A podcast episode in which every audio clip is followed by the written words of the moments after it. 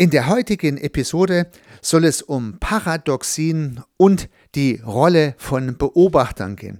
Ich möchte mithilfe Luhmannscher Zitate und Gedanken darlegen, welche Paradoxie in der Systemtheorie versteckt ist und wie diese Paradoxie durch Beobachter aufgelöst werden kann und ganz besonders wichtig, was das ganz konkret und praktisch auch für unsere Arbeit bedeutet. Das heißt, welche Art von Beobachtung lässt sich unterscheiden, welche Vor- und Nachteile hat die unterschiedliche Art der Beobachtung und was heißt das für unsere ganz konkrete Arbeit im systemischen Kontext.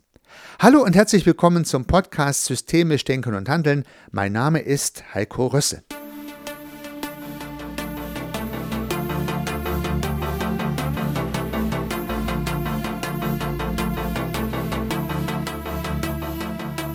In der heutigen Episode möchte ich also mit einer Paradoxie beginnen, die Niklas Luhmann in seinem Buch Einführung in die Systemtheorie aufgegriffen hat.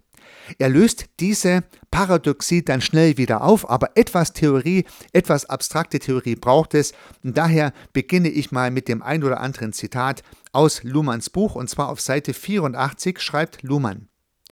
Die Theorieanlage bei Spencer Brown enthält eine gut verdeckte Paradoxie, nämlich den Re-Entry selbst, beziehungsweise wenn man auf den Anfang des Kalküls, auf die erste Weisung, Draw a Distinction, Bezug nehmen will, die Tatsache, dass die Unterscheidung nur getroffen werden muss und nur getroffen wird, um eine Seite zu unterscheiden, sodass es in jeder Unterscheidung zwei Komponenten gibt, Indication und Distinction, Bezeichnung und Unterscheidung. Ja, wie bereits angekündigt, ist das Ganze recht abstrakt und ich möchte es nochmal versuchen, mit eigenen Worten zu wiederholen. Das Kalkül von Gregory Spencer Brown unterstellt, dass eine Form immer aus Unterscheidung und Bezeichnung besteht.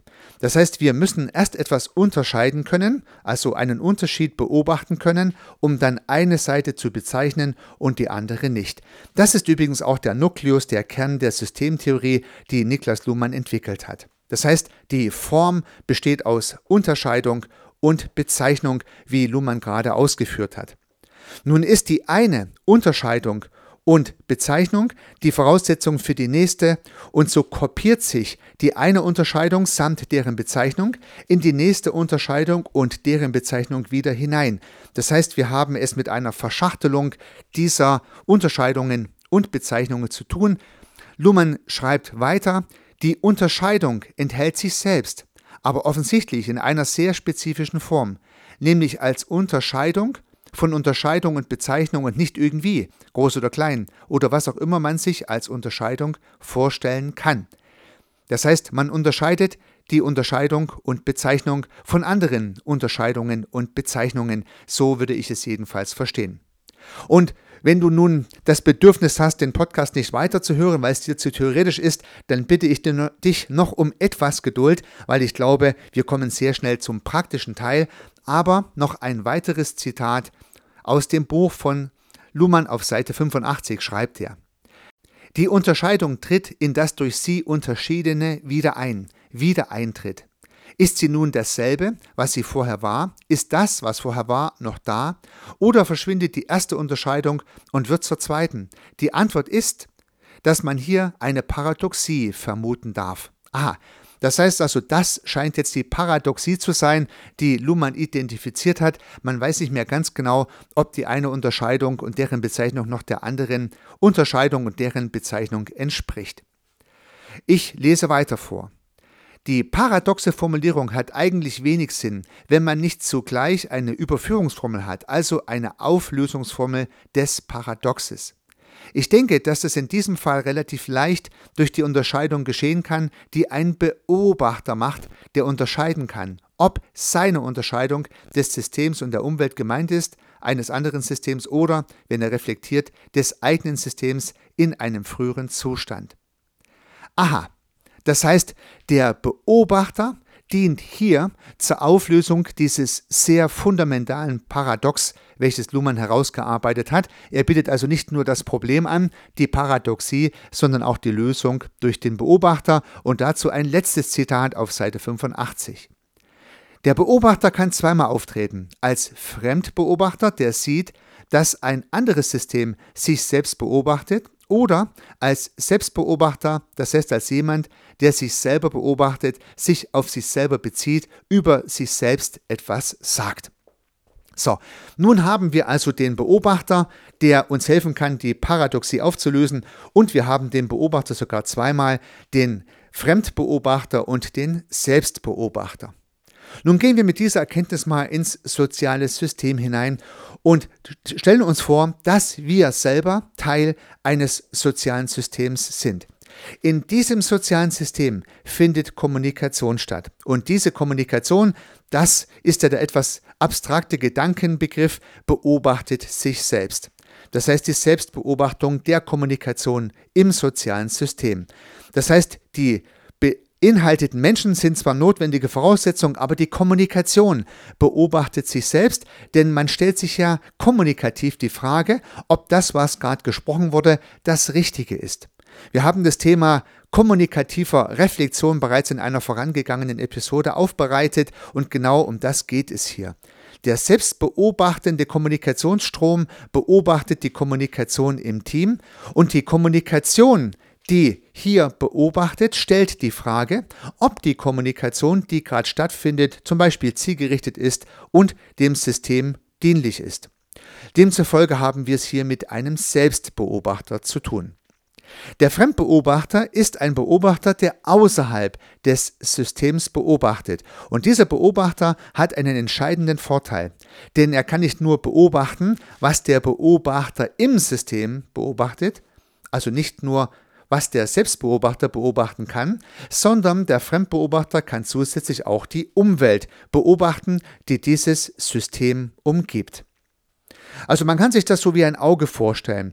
Das selbstbeobachtende Auge ist Teil eines Systems, also stellen wir uns beispielsweise einen Kreis vor, und schreiben in diesen Kreis System hinein und in diesen Kreis machen wir auch noch ein Auge hinein. Das ist das selbstbeobachtende Auge, das heißt die Selbstreferenz, die Selbstreflexion des Systems im System.